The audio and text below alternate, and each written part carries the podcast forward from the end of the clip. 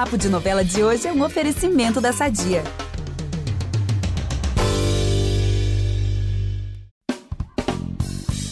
Desde a icônica Natasha de Malhação até a aclamada médica Carolina de Sob Pressão, já são 17 anos de uma carreira repleta de sucessos. Atualmente ela está no ar como a doce Manuela, em A Vida da Gente, e daqui a alguns capítulos volta em Império, novela na qual ela interpretou a vilã Cora. Isso sem falar na carreira que ela trilha no cinema, no teatro e na música. É talento e versatilidade que você quer, arroba, ela tem. Não à toa é uma das maiores atrizes da sua geração, com diversos prêmios na conta, inclusive uma indicação ao Emmy Internacional. Já deu para perceber que a gente está falando da incrível Marjorie este ano. Marjorie, que prazer te receber aqui. Obrigado pela sua presença. Eu que agradeço. Nossa, com essa introdução aí ficou uma responsabilidade, né? muito obrigada. Muito feliz de poder conversar com vocês sobre os personagens. Estão todos muito queridos para mim. Então, vamos lá. Então vamos nessa, sou o Eduardo Wolff, eu apresento esse programa com a Carol Pamplona e o Vitor Gilardi, e a gente volta logo depois da nossa vinheta com Marjorie este ano.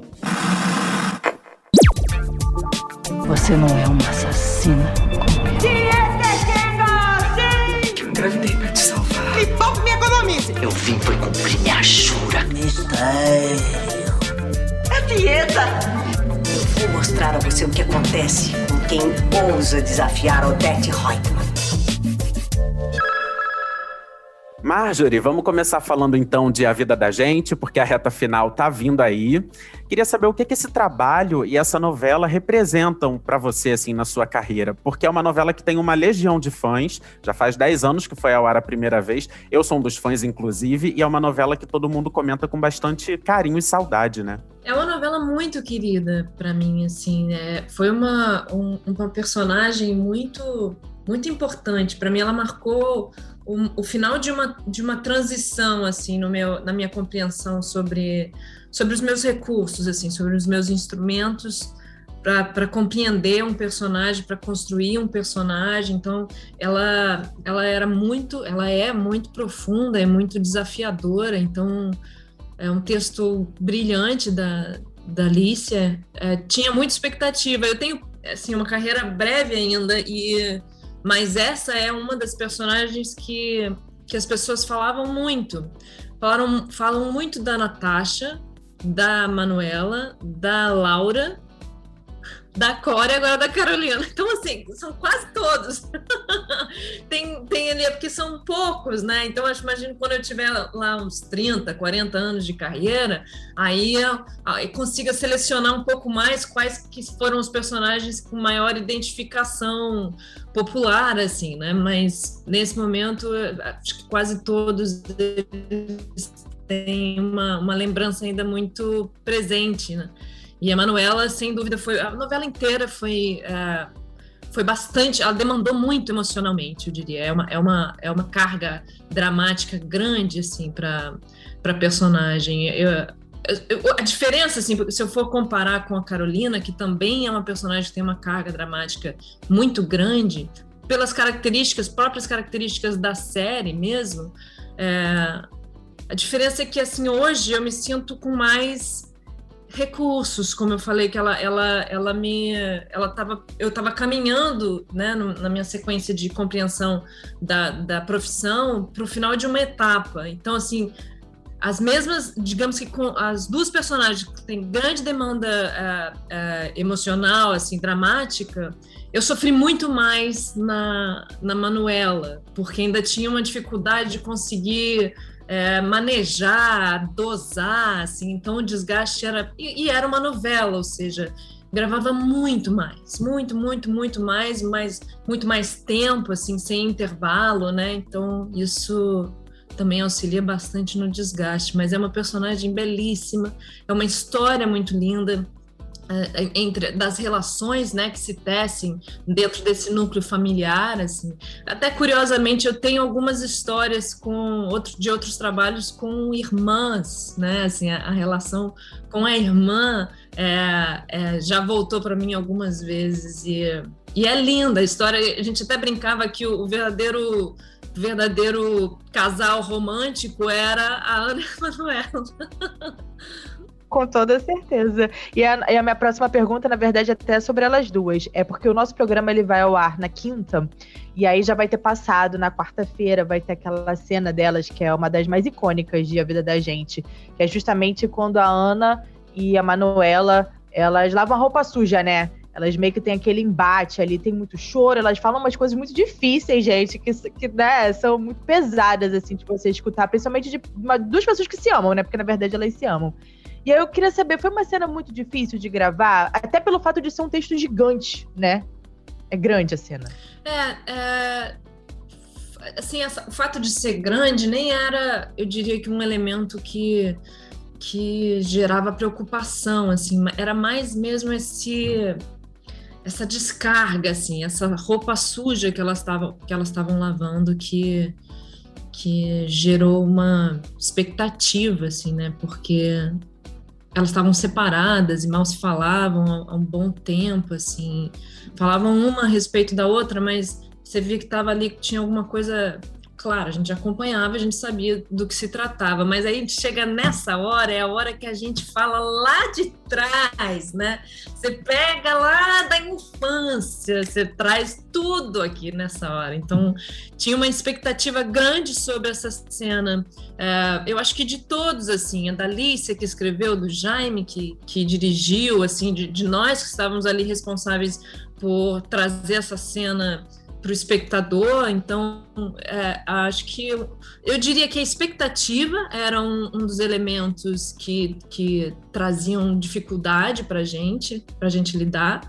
E, e, a carga dramática, as nuances, a, a, a maneira que a gente pintou aquela cena. Agora, Marjorie, você já disse em alguma, é, algumas vezes que você não curte tanto ver seus trabalhos. É, você disse até que na época de A Vida da Gente, isso acabou indo para um lugar meio pesado, assim, na sua relação com o que você via na TV.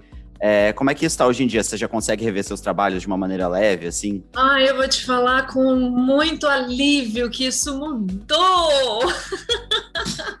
isso fez parte, acho que, do meu amadurecimento mesmo, assim, sabe? Acho que foi ao mesmo tempo que eu fui aprendendo a, a lidar com um pouco mais de, de carinho em relação a, a, aquilo que eu não, não caminhou como eu gostaria, um resultado que não foi exatamente para onde eu queria, tem um amadurecimento da atriz também, assim, né? De, de ter mais, mais é, domínio sobre a, sobre a profissão, né? Então, foi junto com isso, eu acho que agora eu já estou conseguindo me assistir com mais. Eu diria até que em alguns momentos assim com prazer, mas é que assim, é, a, a, grande parte do momento eu assisto pouco envolvida, mais, mais é, avaliando assim mesmo como, como a cena se, se discute, mais crítica. Porém, essa crítica não está. É, é, não me tira por completo. Em vários momentos eu me percebo chorando com as, com as cenas e, e é, envolvida de fato, mas tem uma, uma mistura entre estar tá dentro e estar tá fora, assim, na hora que eu assisto. Mas eu, eu já assisto sem sem sofrer, assim, sem sofrer no, no, sentido jurídico da palavra.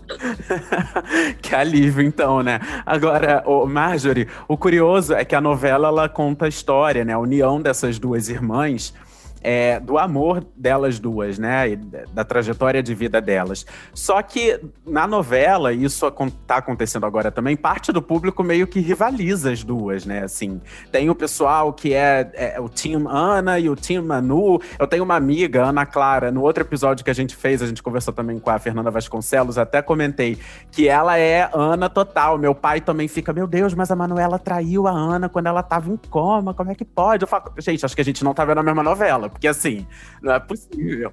E aí eu queria saber como que você é, avalia essa rivalidade que tentam criar entre as duas, porque assim, gente, na minha visão, se tem uma pessoa errada nessa história, é o Rodrigo, e ninguém fala dele. Exatamente. Talvez aí seja mais um ponto também pra gente para gente discutir assim eu é, essa essa rivalidade surgiu como você falou antes e agora também, assim, acho que em algumas, pelo retorno que eu tenho, algumas personagens são, algumas, algumas pessoas é, mudaram de opinião, outras permanecem no mesmo time, digamos, mas eu acho natural que a gente que a gente acabe tomando um partido, né? Assim, você, a gente se afeiçoa aos personagens uh, de alguma forma até próxima do que a gente vive na vida real, né? Seria mais ou menos como a gente se porta também entre os, as pessoas com as quais a gente se relaciona, né? Quando tem uma separação, quando tem uma traição, você fica numa situação Oh, mas e aí, que lado que eu fico? Como é que, onde é que eu fico? Eu que sou que, que tô perto dos dois, onde que eu fico? Você toma as dores de um lado, né? Você tem que ter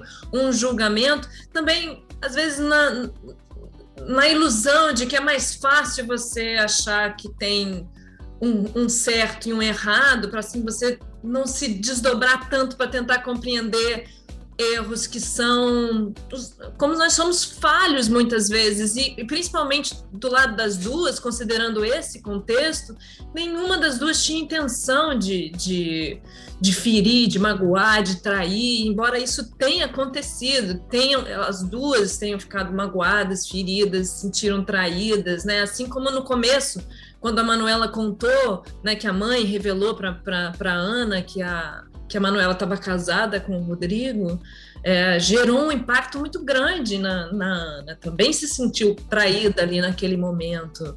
É, e quando a Ana fala que não, ela é, é como a própria fala da, da Alicia, né, na boca da Ana, é, dizendo que ela mentiu para ela, né? Ela não mentiu para para Manuela. Então é uma situação muito delicada mesmo para você tomar um partido quando você vê duas pessoas que se amam quando você não tem intenção de magoar e você acaba magoando. E, e é, é acho que a, o brilhantismo da Alicia tá, tá, tá, nisso, porque ela não desenha um vilão onde fica fácil pra gente falar, esse tá errado, eu fico do lado desse, né? É por isso que tem esses times e, e, e divide as opiniões, né? Porque é realmente uma perspectiva, é uma maneira que a gente se coloca, um ponto de vista que a gente decide acolher. Com toda certeza. E, e o Vitor, assim, tudo bem, eu também tenho uma das meninas preferidas e tal, mas eu não acho também o Rodrigo totalmente culpado nessa situação, não. Ah, ele ficava assim, indo atrás mas... das irmãs. Ah, não, mas ah, eu calma, muito difícil. ah, não, sério, não, não vou discutir, não. Vamos, vamos um pouquinho aqui pra, pra Império. Vou, vou, voltar para. Mas só, só, só, só, retomando um pouquinho assim nessa questão com o Rodrigo, talvez eu incluísse ali um pouquinho do nosso machismo, do machismo que, tá, que, que faz parte da nossa sociedade, onde a gente isenta o homem de responsabilidade e joga tudo em cima das mulheres. Foi ela que procurou, foi ela que quis, foi ela que não sei o quê. A mulher é responsável é, sempre. É na, na, na, o homem é. fica refém da, da, Exatamente. O homem fica refém da mulher que é sedutora e que faz o homem perder a cabeça, ou sei lá o quê, né? É, isso é um reflexo também do, no, do, machismo da nossa sociedade. E nesse sentido, dá até para concordar com a Eva, porque a Eva falou na cara do Rodrigo. Quem você pensa que é ficar trocando de irmã como se trocasse de roupa? Realmente. Então, tá certo. É, Aí ela acertou. O único momento. É, o, o único. fragmento que cabe a Manuela é esse. Porque logo depois vem você merece mesmo essa minha filha aí, que não vale nada. Então é isso mesmo. Ai, gente, ela é péssima. Nossa senhora. Malvada nível hard. Mas indo um pouquinho, indo um pouquinho pra Império, é, daqui a pouco você volta, né, como a Cora, substituindo a Drica, a Drica Moraes, que na época precisou deixar o trabalho por conta de saúde. É, você lembra como que foi receber esse convite? O que, que passou pela sua cabeça na hora? Porque, assim, muito. Vocês uma diferença de idade grande, né? Então, e aquilo tava ali na televisão. Você teve medo de pegar um personagem que já tava andando? E o que, que as pessoas iam falar? Como, como é que foi? A apreensão foi uma das coisas de todas as coisas que apareceram nesse momento, assim, né? Porque eu estava muito distante da novela, afetivamente, é, racionalmente. Eu estava lançando um disco, eu tinha acabado de lançar um álbum que era importantíssimo para mim, primeiro álbum autoral, enfim, independente. E de repente eu eu sou chamada para essa emergência, de novo fazendo um paralelo com a Carolina. eu fui atender um chamado de socorro numa emergência que era a para no dia seguinte a esse, a esse papo tá gravando um monólogo que dizia respeito a um grande momento da personagem encontrando o José Alfredo, que era o, o, o objeto de desejo da, da Cora, que passou a novela inteira atrás desse, desse, desse momento. Era um momento que eu entrava na novela, assim. Então foi com muita surpresa. Também a gente discutiu, a gente tentou, mas quando eu cheguei, eles já estavam ali também elaborando essa ideia, essa possibilidade de algum tempo, porque a Drica estava afastada já tinha algum tempo, e eles vinham tentando contornar a situação para que ela pudesse retornar ainda, né? Mas isso não foi possível. Já, já no, no, momento em que eles decidiram por chamar uma outra atriz para substituir, é, já não tinha mais capítulo para colocar no ar com a Cora, não tinha mais como, como sustentar a ausência dela, porque era uma personagem importante para a trama, né? E, e muito querida. Então, dentro disso tudo aí que você está falando, tinham várias preocupações, né? Assumir uma personagem tão importante de uma hora para outra, sem nenhum tipo de resgate, tempo, preparo, assim. Eu fui resgatando, rememorando a personagem a partir do que eu tinha feito antes no início da novela, né? Porque no início da novela a gente fez uma preparação do, do, grupo inteiro, do grupo inteiro não, mas é, principalmente dos atores que tinham esse momento passado e futuro, né? E, é, justamente para a gente conseguir buscar uma linha comum entre, entre os atores que faziam o mesmo personagem.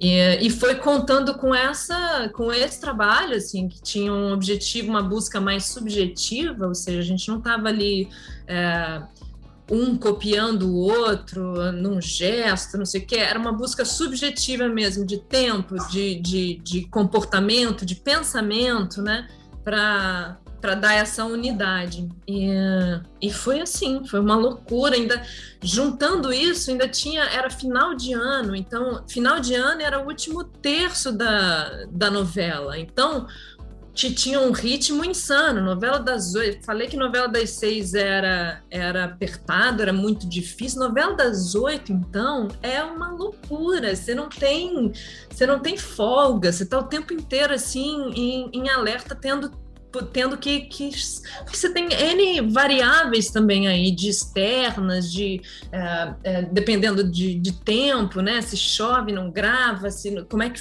Então, foi uma loucura, foi realmente é, muito, muito difícil.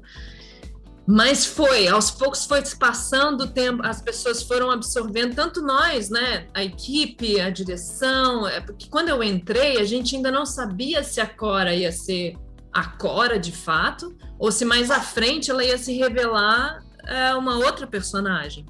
Então estava tudo ainda meio flutuante assim enquanto as decisões, né? Era uma, era uma situação completamente improvável. Ninguém tinha se preparado para isso. Então a gente foi realmente compreendendo aos poucos tudo aquilo que estava acontecendo e muito embora a, o público e todos nós soubéssemos que se tratava de uma substituição por motivos técnicos, é, ainda tinha uma, um desejo de encontrar uma uma justificativa, uma coerência na trama, algo que, que falasse assim, mas por que agora essa, essa personagem mais nova, quem, quem é?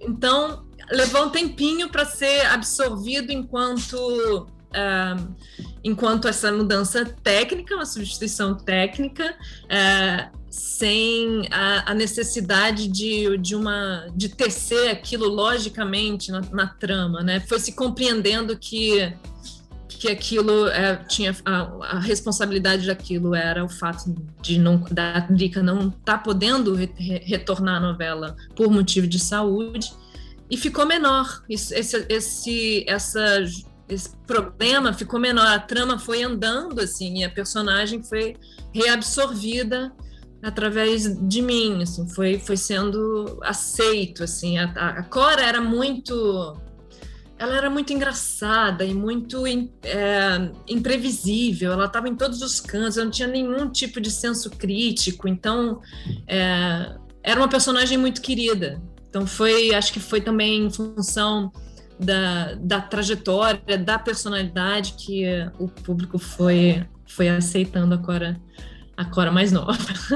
Agora, Major, você falou, você usou aí o exemplo de, de, comparou com uma emergência, falou que foi uma preparação coletiva sua com a equipe da novela também para esse novo momento da Cora. Mas para você, é, enquanto atriz, teve algum, alguma preparação para essa sua volta, alguma consultoria com a Drica? Ou assim, vamos nessa, sem preparação, se jogou mesmo? Não, não tinha, não tinha tempo para nenhuma preparação, nenhuma. Não, a minha preocupação em relação à Drica era saber como ela estava se sentindo, como é que ela via essa essa substituição, assim, e é só. Na verdade, eu fui me apegando àquilo que, que eu tinha dito antes mesmo. Eu retornei busquei aquela aquela Cora que eu tinha trabalhado antes, que nós tínhamos trabalhado juntas, é, e foi pensando, confiando nela que eu fui seguindo. E uma boa Cora, né? Porque a Cora que, que lá atrás, né, despe é, desperta não, que é ela que, que dá o start na, em toda a trama, né? Separa ali a, a, a, personagem da Vanessa Giacomo do personagem do Shai, que depois vai ser o Comendador, enfim, então é uma core aí muito bem embasada, porque lá, no, lá atrás, é, enfim, causou tudo isso que a, a, novela virou, né? No final éramos a mesma pessoa. No final eram, exatamente, era a mesma pessoa. E, e hoje você e a Drica, vocês trabalham juntas em Sob Pressão, né? Como que é a, a relação de vocês? Ah, é muito gostoso, é muito legal. A Drica, a Drica tem, eu, eu fico até pensando assim, tem uns encontros que se mostram tão é, necessários né, na sua vida, você entende que fala que tem um papel, tem uma, tem uma responsabilidade ali, tem um motivo de um, é, desse encontro tá, ter acontecido na sua vida. Eu acho que a, a Drica é um desses desses encontros da minha vida, assim, que, que significam muito, sabe? Eu tenho uma admiração imensa, eu acho a Drica uma das maiores atrizes, é, top mundo, assim, não é nem top Brasil, é top mundo, eu acho ela sensacional, eu fico tão, me sinto tão agraciada, tão, tão privilegiada por poder trabalhar com tantas pessoas incríveis, com atores tão geniais, generosos, e a, e a trilha da, da, da Vera, da personagem da Drica, com a Carolina, é muito é muito terna, assim, porque são personagens de comportamento muito diferente e, e ao mesmo tempo elas se elas elas enco encontram ali um canal de conexão belíssimo de compreensão, de acolhimento, o que só enaltece a possibilidade da gente da gente compreender aquilo, que, da gente se unir, não porque a gente pensa igual, né? Não porque a gente se comporta igual, se unir através das diferenças, considerando as diferenças também. Eu acho isso um aspecto muito inspirador da relação das duas. Então, Major, é o seguinte, Império, essa última novela, a gente tem muita saudade de te ver nas novelas. É, é uma saudade que você tem também? Você tem planos de voltar a fazer novela? Eu não tenho planos para um futuro distante, assim, né? Os meus planos são sempre, principalmente agora na pandemia, a gente, nossos planos estão se, se acomodando ao que é possível, ao que é viável, né? Então, é, não tenho planos de voltar para alguma novela por enquanto. Assim, a gente tá, a gente terminou a quarta temporada do Sob Pressão. Vamos voltar com a quinta temporada do Sob Pressão agora, já em agosto. Uh, e logo depois, no, ano, no início do ano que vem, a gente pretende retomar o Fim, que é uma série que a gente estava filmando quando, quando a gente teve que parar tudo, né? Que é, foi em, a gente filmou algumas semanas, algumas poucas semanas, a, o Fim, que é uma, é uma série baseada no livro da, da Nanda Torres, adaptação dela mesma para a série. E, e a gente pretende retornar uh, no início do ano que vem, se tudo der certo, né? Tem outros projetos também, alguns longas, outras séries, mas uh, isso aí a gente vai. Nem, nem, a, nem a quinta temporada, nem o fim a gente consegue garantir. Vamos falar de um futuro mais distante quando ele já for quase um presente, né? Marjorie, a gente estava falando de Sob Pressão. Pelo seu trabalho na série, você chegou a ser indicada até ao Emmy Internacional. Como que foi esse momento para você e como que é a sua relação com prêmios? Porque a gente sabe que as indicações, os prêmios, é, é uma lista extensa. Mas daria para dizer que, de repente, essa indicação do Emmy foi o auge da sua carreira? Eu reconheço o, a, uma premiação, né, todas elas de uma maneira geral, como, como um destaque. Então, dentro da, da, da, daquele período de, de realizações, né, um prazo fixo de realizações, o que foi produzido naquele período, eles pensam algumas coisas, né, e destacam e falam, olha, a gente gostou muito disso aqui e tal. Então, é, acho que de uma, de, como eu falei, de uma maneira geral é sempre muito bom. Uma indicação é muito, é muito boa, assim, né, porque Uh, enfim, por, por, por, todo. pelo que significa você ser é, é, selecionado entre um grupo de, de, de produções que, especialmente né, no Brasil, eu acho muito rico, assim, de, a gente é muito muito versátil, então tem conteúdos dos mais diversos e, e, eu fico muito feliz com toda, toda e qualquer é, é, celebração, assim, seja ela uma premiação, seja ela alguém que, que me, me aborda na rua falando que que se emocionou com o trabalho que eu fiz, com uma personagem, com uma história, isso me comove muito, assim. Eu sei que as premiações, elas acabam tendo um Bom, para quem não conhece o seu trabalho, elas, elas servem como referência, né? As pessoas que não conhecem o seu trabalho, não sabem quem, quem você é, é tomam como esses destaques como uma, uma referência. É, é como se aquilo pudesse garantir, de alguma forma, que você é um bom ator, que você é um bom diretor, um bom roteirista. Então, eu acho que eles servem ali um pouco com, com parte de uma referência para quem não, não te conhece, né? Mas, é, e sendo ele um, um, prêmio internacional, o Sob Pressão já participou de participou do Biarritz, por exemplo, que é super bacana e levou todos os prêmios que tinham lá. Levou roteiro, levou direção, levou ator, levou atriz. É, e, e isso, isso o fato de ser de outra cultura, né, um destaque de, uma, de um prêmio que, que, que pertence a uma outra cultura e considerando sob pressão com as características que ele tem, que, que são é, de uma identidade do Brasil, né? De, de características muito próprias nossas, assim. Então, é, eu fico muito emocionada com, com, essa, com, com esse olhar voltado para a gente, porque isso a mim revela uma abertura, um interesse, né? um interesse por, por, pela realidade de um outro país, e isso fala muito sobre isso, isso me gera expectativa enquanto, enquanto pessoa, sabe? Enquanto artista, sim, porque a gente sabe que o olhar durante muito tempo foi muito monopolizado, né? Ali, sobretudo ali pelo, pelo, pela, pela Norte América, né? Então, ali pela América do Norte e tal, mas é, eu sinto esse movimento. Até quando a gente foi na premiação, eu vi vários prêmios, várias, várias indicações ali que tinham esse caráter humanitário, que tinham, que falavam sobre sobre a, a, a realidade de cada é, país, assim. Então, isso abre para mim a possibilidade de liberdade, né, de, de poder realmente estar tá inserido em, em, é, verdadeiramente em um, em um grupo único, sabe? A gente está falando aqui dos seus trabalhos na TV, mas quando a gente fala de teatro, você, nosso ouvinte, se tiver a oportunidade um dia de ver Marjorie este ano nos palcos, pelo amor de Deus, faça isso. Que essa mulher é maravilhosa nos palcos também inclusive está indicada este ano ao maior prêmio do teatro brasileiro, o Prêmio Bibi Ferreira, pela atuação na peça Os Sete Afluentes do Rio Otto, uma peça que tem seis horas de duração, ou seja, para quem faz aí uma novela, né, gente? Para quem faz aí uma novela das seis, uma novela das nove, tira de letra aí seis horas de, de espetáculo. Como que é essa relação? Que, Ai, desculpa. Eu acho que são cinco. Cinco? Mas, de repente, a sensação térmica era de seis. É, Magir, como que é a sua relação com o teatro? E eu falo que eu recomendo porque eu já te vi duas vezes em duas peças maravilhosas. Quais foram, você lembra? Inverno da Luz Vermelha, no Teatro Glaucio Gil, no Rio. Sim. E O Desaparecimento do Elefante.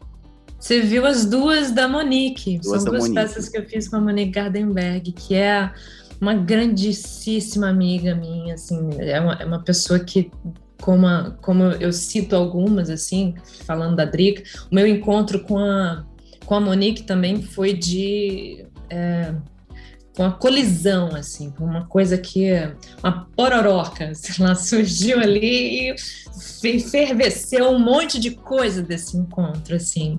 É, o teatro, para mim, foi, foi, onde eu, foi por onde eu comecei a estudar. E muito engraçado se ver a gente falando da vida da gente, falando da, de, a, vida, a vida da gente foi uma novela que eu fiz 10 anos atrás, né? Assim, então, eu me, tenho me relacionado com essas reprises muito com com a percepção do, no aspecto do tempo, né, da, do efeito do tempo, o que que eles significa assim na, na nessa, você tem, acaba tendo um distanciamento mesmo e, e temporalmente, eu diria que 10 anos não são 10 anos não é uma vida, mas foi uma faixa assim de, de, de um período da, da, da, minha trajetória muito significativo, de muito crescimento, de muita experimentação.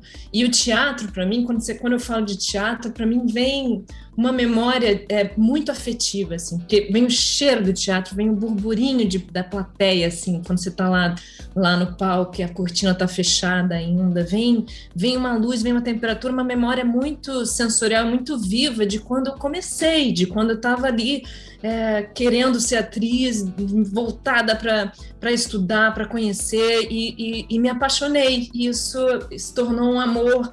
É, muito correspondido e assim e é duradouro, é uma relação. Eu não sei da vida do futuro, sei lá, posso parar? Não duvido de nada, posso parar, posso vir a ser outra coisa na minha vida, né? Eu, a vida é muito mais surpreendente ainda do que a ficção tenta ser, né? E, uh, nunca imaginei que eu ia parar aqui hoje falando com vocês, assim, sobre todos esses trabalhos que, que eu já fiz, sobre essa indicação ao M e tal, etc. Nunca imaginei nada disso, assim, nem na, nas minhas maiores é, é, elucubrações, assim, é realmente esse aspecto da vida é muito mágico, né? De, de ser surpreendente, de surpreender a gente. O palco, o teatro, para mim, vem nisso, vem para mim na, na origem, na raiz ali de quando eu conheci, de onde eu fui apresentada a essa paixão. Então, eu tenho um carinho imenso, imenso, imenso, uma vontade de estar de tá sempre ali. Agora, como como administrar essa, essa divisão, né? Assim, que a, a, na atuação são tantas as possibilidades, né? Que você acaba sempre. Eu acabo jogando com as possibilidades, com, com, com o que o, o momento oferece como mais propício, né? Assim, o meu desejo ele, ele abrange inúmeras coisas, mas é, a realização deles é, vai dizer muito do, do momento, do, da oportunidade ali. E falando agora de trabalho inédito, a, a, a quarta temporada está chegando aí, de Sob Pressão, o que, que a gente pode esperar? O que eu sei até agora é que tem, parece que tem um bebê aí, né, que vai revolucionar a vida de Evandro, Carolina, como que é isso? Eu acho que eu não posso te adiantar muita coisa. Mas eu diria que assim, é, esse universo da saúde aqui no Brasil, ele está sempre muito atravessado pelas nossas questões sociais. Então, é infindável. Sob pressão poderia ter zilhões de temporadas, assim, porque é um assunto que não se esgota em função de todos esses atravessamentos culturais, sociais, né? É, é, é, e e eu diria isso, eu diria que teremos mais muitos assuntos urgentes e, assim, de emergência para serem discutidos. E, é, particularmente ali na vida pessoal, é, temos esse assunto na, que está se mostrando. É, não tem como fugir. Eu acho que a Carolina tem que se deparar de fato com essa com a questão da maternidade uh, para ela, assim. Acho que é, de novo, aquelas coisas de destino que você acha que você consegue conduzir, e quando você vê, você se, você se depara com aquela questão de novo, porque tem que ser trabalhada, tem que ser resolvida, tem que ser, é, tem que atingir um outro, um outro lugar. E eu acho que essa temporada vem vem nesse embalo, assim, é, pessoalmente para Carolina, essa questão da maternidade vai ser, vai de uma forma inevitável ser é, resolvida.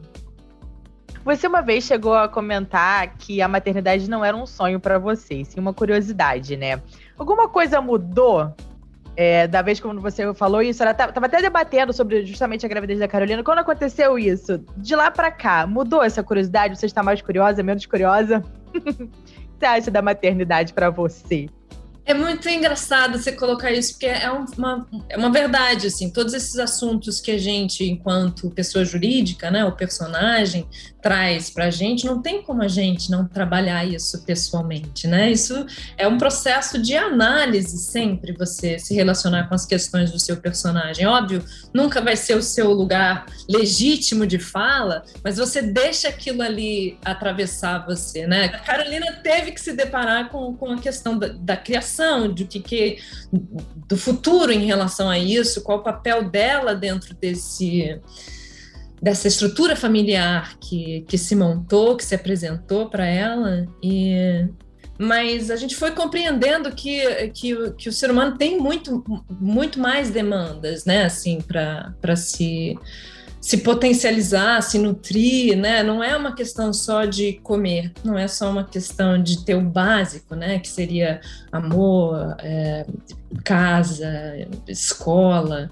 Tem muita coisa ali junto para você conseguir é, nutrir essa pessoa para ser um, um, um, cidadão em paz com ele, potente, né, dentro da, de tudo que ele que ele pode vir a ser, né, e, e, e em paz com a sociedade, para conviver com, com dentro dessa sociedade que a gente que a gente vive. É um baita desafio. Marjorie, se encaminhando aqui para a reta final da entrevista, Vagabanda é um ícone dos anos 2000, naquela temporada lá de Malhação.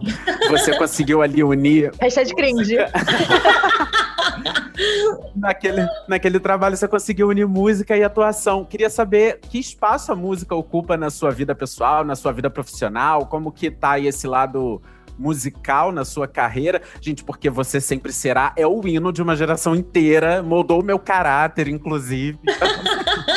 como, como que é isso? isso? É muito, é muito divertido ver ver isso com essa distância toda, assim, né? Foi em 2005, 2004, 2004, 2004 ou 2005, assim. Então, tipo, nossa senhora, é, quer dizer que realmente marcou, né? Porque se até agora as pessoas lembram, cantam e comentam e, e uh, foi realmente um, um, um, mexeu ali com uma geração, né? E eu fico muito feliz, muito honrada, sobretudo através da música, assim, que sempre foi um, um elemento muito forte para mim, muito é, de uma relação muito íntima.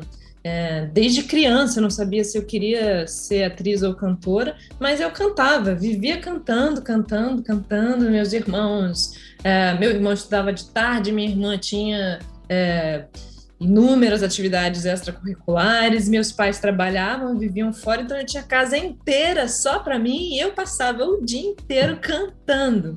Era, era, era só o que eu fazia, assim.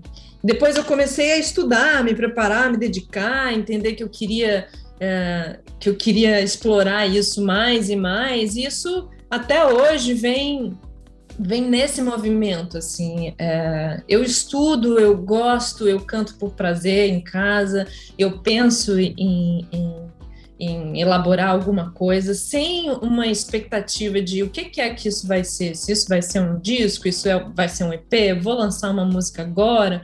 É, nesse meu momento, no momento que eu estou agora com a música, é esse, é muito intuitivo e muito livre. Eu vim desse processo com a, com a Malhação.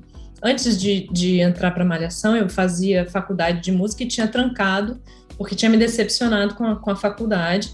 E, e aí eu entrei na, na malhação, de novo, engraçado essas coisas que atravessam a vida, né? E a personagem fazia parte de uma banda. Não tinha audição, não tinha, não era para ter destaque a banda, não era para ter música, não era para ter, era só para constar ali que ia fazer parte de uma, eles iam ter uma bandinha de garagem ali, como muitos adolescentes têm, essa relação com, com a música é é, é parte integrante de, de todos nós, né? Mas isso acabou acontecendo. Eu falei que, informalmente, eu falei que eu, can, que eu cantava, que eu gostava de cantar, que eu tinha trancado uma faculdade de música, o, o, o produtor musical era o Vitor Pozas, ele é amante de música, óbvio, um produtor musical, ele, ele super gostou, curtiu a ideia, a gente fica ali empolgado falando de música, a gente começa a falar e cantar e trocar ideias e tal. São, quando você tem o mesmo lugar de interesse, a coisa flui, né? E, e aí ele começou a compor músicas para a banda e eu comecei a cantar. Acho que quem era para ser o vocalista Acho não, certeza. Quem era para ser o vocalista da banda era o Guilherme Beringer, que fazia o Gustavo.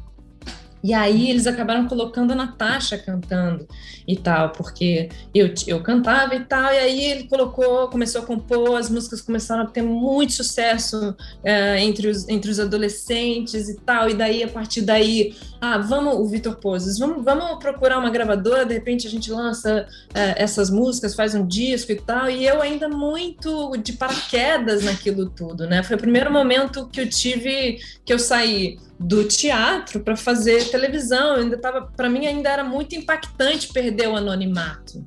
É, eu me sentia muito invadida, assim, eu não sabia lidar muito bem com esse acesso, e principalmente da, do nicho adolescente, que é voraz, assim, que é.